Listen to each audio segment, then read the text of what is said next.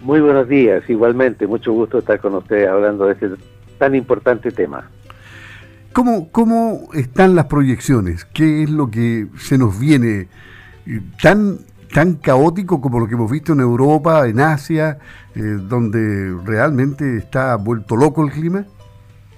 Bueno, en cada país el cambio climático se va a ir manifestando de manera diferente. En realidad, en Chile lo que más nos está afectando es en el comportamiento de las lluvias, en el cual hemos apreciado en los últimos 30 años que se ha producido una baja considerable en la, en la precipitación que está complicando mayormente al sector agrícola, eso es indudable.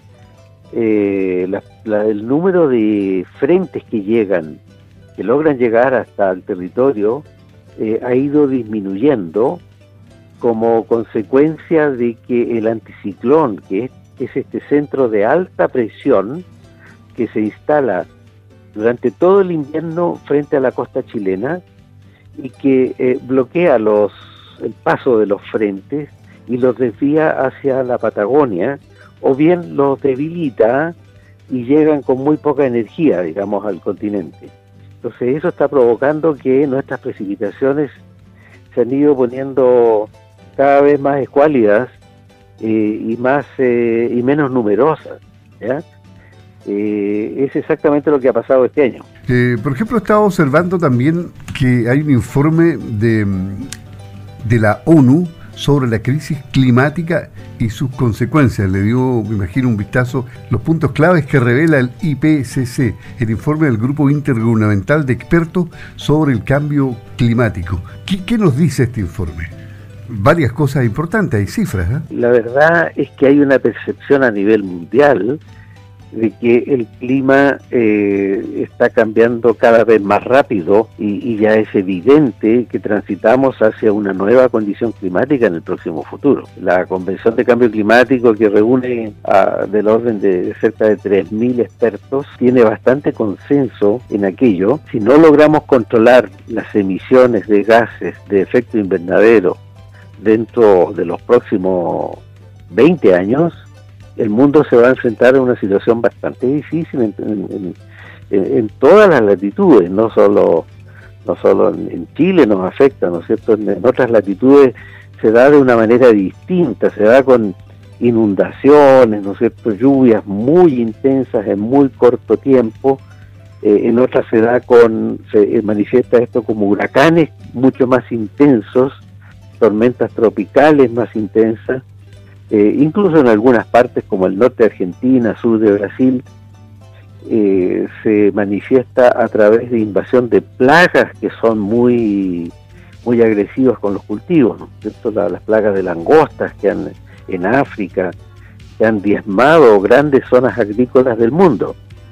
Entonces eh, el IPCC da una alerta de que esto tiene que ser tomado a nivel político de una manera muy seria y hay que apurar el paso hacia una, eh, un reemplazo de las energías fósiles por energías renovables no convencionales. Y en eso Chile tiene grandes posibilidades porque nosotros somos un país bastante abundante en energías renovables no convencionales. Sí, eh, estaba viendo que la temperatura media del planeta sería de aquí al 2030 de 1,5 a 1,6 grados centígrados mayor a la de los niveles de la era preindustrial en los cinco escenarios relativos a emisiones de gases de efecto invernadero. O sea, vamos mal. Sin duda, sin duda. Eh, lo, lo, que se acordó en París el año 2015 fue que eh, había que hacer todo lo necesario para que la temperatura del mundo se mantenga eh, no más allá de un grado y medio por encima de lo actual. Bueno, eso ya se ha visto que no se va a poder cumplir, es imposible. Ahora, ¿qué pasa si franqueamos ese nivel del grado y medio? Eh, significa que el cambio climático se va a acelerar aún más y, se van a exacerbar todos estos fenómenos que hemos estado observando que son apenas un anuncio de una situación que podría ser bastante más complicada, ¿ya? Entonces el IPCC se está tratando de hacer escuchar, pero la verdad es que no hay eco, no hay eco. O sea, el, consumo de combustibles fósiles sigue en aumento en el mundo. Y el problema es que si bien los países desarrollados han logrado bajar los niveles de emisiones totales, en el mundo en desarrollo eso ha sido prácticamente imposible, porque es muy caro y los países en desarrollo no tienen las condiciones tecnológicas ni económicas para tener una rápida reacción entonces, en definitiva, vamos a tener un mundo todavía muy carbonizado por muchos años más todavía. Vemos muy lejos la posibilidad de que descarbonicemos el mundo. Eh, claro, en ese tema, en Europa, creo que Bélgica está superando el 50% de la electromovilidad en ese país, pero eso es allá.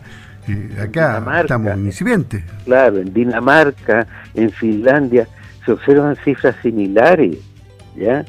Pero eh, no es la realidad del grueso de los países latinoamericanos, ni africanos, ni siquiera asiáticos, ¿ya?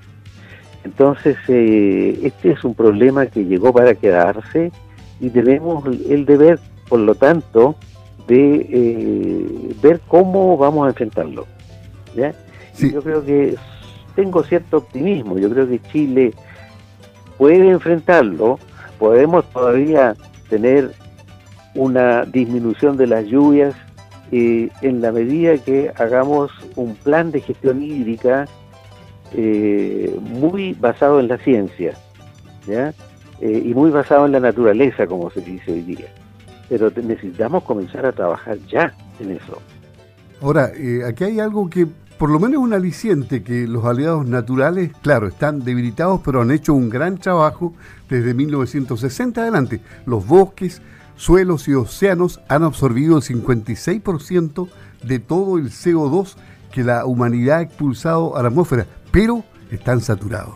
Sin duda, sin duda. O sea, el, bosque es sin duda eh, una de las mejores armas que tenemos para poder retomar todo ese CO2 que se había eh, inyectado en la atmósfera y traerlo a la Tierra y almacenarlo por decenas de años allí. ¿ya? Pero bueno, y en eso Chile tiene buenas cifras, tiene buenas cifras. Pero a pesar de ello, nosotros tenemos que avanzar mucho más todavía en planes de reforestación eh, masivos que nos permitan a nosotros eh, exhibir eh, buenos resultados como, como país. Digamos. Nosotros somos exportadores de muchos productos y necesitamos demostrarle al mundo de que estamos haciendo la tarea. Tenemos un enemigo, que son los incendios forestales. Los, los incendios forestales van en la dirección contraria, ¿no es cierto? Cuando quemamos el bosque, se liberan miles de toneladas de CO2 hacia la atmósfera y pasamos a ser contribuyentes del cambio climático. Entonces, eso la gente debiera entenderlo, cada ciudadano, porque cada uno de nosotros debiera ser un guardián ¿no es cierto?, que prevenga que no se nos quemen nuestros bosques.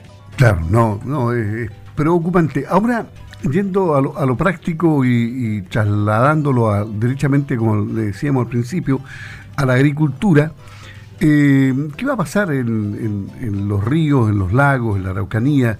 Eh, en estos siguientes meses? Mira, el, el, bloqueo que ha estado produciendo el anticiclón eh, en los primeros meses del año ha sido muy fuerte y eso es lo que se interpone este anticiclón eh, como un muro y no deja pasar a los frentes que traen la lluvia desde el Pacífico. Bueno, como la tendencia que han traído las aguas del Pacífico es a normalizar la temperatura, había estado fría, ahora ya estamos en una fase de temperaturas normales, lo, lo que tendría tendría que pasar es que el anticiclón debiera debilitarse un poco y por lo tanto se debiera abrir un poquito la puerta para que los frentes empiecen a ingresar de nuevo, ¿ya? De hecho, en la semana que viene vamos a tener en Osorno bastante lluvia, varios días de lluvia. Desde el domingo va a comenzar a llover y por casi toda la semana, ¿ya? Van a entrar dos frentes, uno detrás del otro, ¿ya? Uno entra el domingo, el otro entra el martes, trayendo alguna agüita y esperamos que esto marque un pequeño cambio en la situación que habíamos observado, de modo que de aquí a fin de año eh, esta normalización relativa de la situación del Pacífico eh, nos permita recuperar un poquito el terreno perdido en materia de lluvias. De todas formas, este año lo vamos a terminar bastante deficitario en agua, eso no cabe duda. O sea, igual va a ser un tema complejo, difícil de manejar como ya lo ha sido para los agricultores, para los ganaderos particularmente, que se han tenido que comer las vacas, forraje destinado para el invierno muy tempranamente, es decir, y se está esperando que haya una buena primavera con algo de lluvia para que los pastos crezcan, ¿no? Claro, bueno, estamos un poquito más optimistas con lo que ha pasado en los últimos dos semanas. Eh, esperamos que, la primavera traiga unas cuantas lluviecitas en el sur, eh, pero de todas formas eh, este año va a ser un año de estrechez en materia de forraje y en materia de cultivos de secano.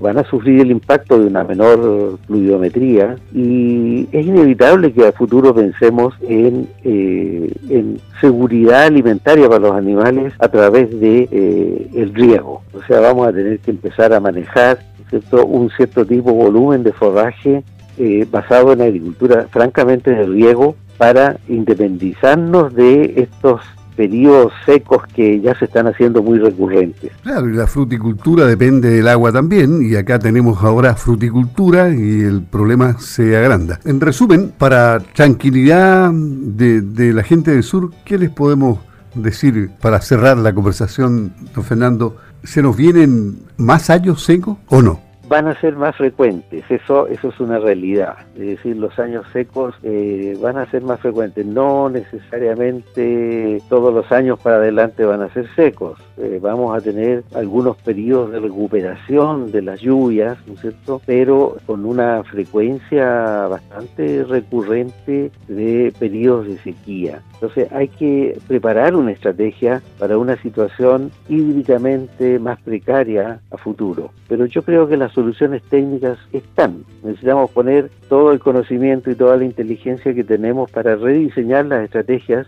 y poder enfrentar un futuro ligeramente más seco que, se nos viene encima. ¿Y de eso el, el, gobierno, el Ministerio de Agricultura han hecho lo suficiente? Bueno, hay varios programas que se están implementando. Se reforzó, por ejemplo, el presupuesto de la Comisión Nacional de Riego eh, para que tenga mayores recursos para los programas de, de financiación de pequeñas obras de riego prediales y se, han, eh, se creó una mesa del agua eh, para la agricultura donde se están estudiando estrategias. INDAP ha hecho un gran trabajo también eh, haciendo talleres participativos, entonces se van a las regiones a preguntarle a los pequeños productores cuáles son sus anhelos, sus preocupaciones, sus propuestas de manera de diseñar una estrategia de ayuda a una transformación que va a venir ¿no cierto? de la agricultura, de modo de hacerla menos vulnerable a todos estos factores. Pero hay mucho camino por recorrer aún. Le agradecemos a Fernando Santibáñez, que siempre accede a conversar con Radio Sago. Él es un agroclimático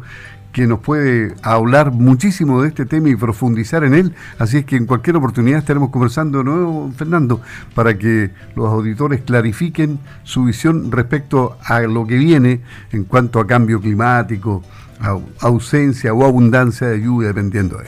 Que esté muy bien, ¿eh? Que esté muy bien, con mucho gusto. ¿eh? Muchas gracias. Hasta luego, gracias. Chao. Chao.